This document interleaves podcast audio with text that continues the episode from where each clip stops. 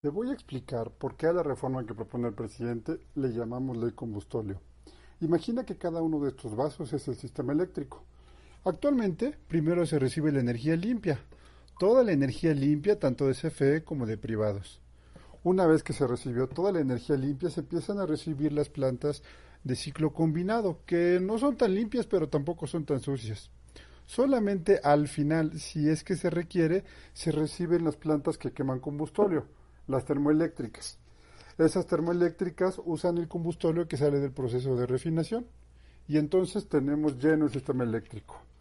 ¿Qué pasa si seguimos usando la ley como existe actualmente y además el gobierno la respeta?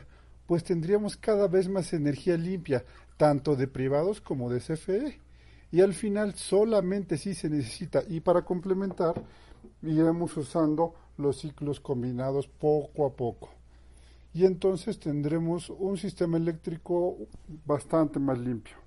El problema es que este gobierno necesita seguir refinando. Y para seguir refinando quiere usar el combustóleo. Entonces quiere cambiar la ley.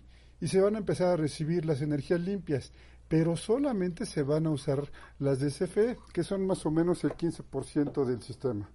Después se usarán los ciclos combinados, solamente los de CFE, y una vez que se hayan recibido todos estos, se van a recibir todas las termoeléctricas que, como decíamos, son los más contaminantes.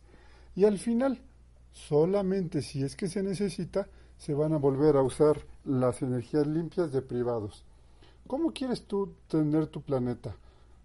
¿Como en el vaso del medio o como en el vaso de la, de la izquierda? Por eso tenemos que pedirle a los senadores que rechacen la ley como Muchas gracias.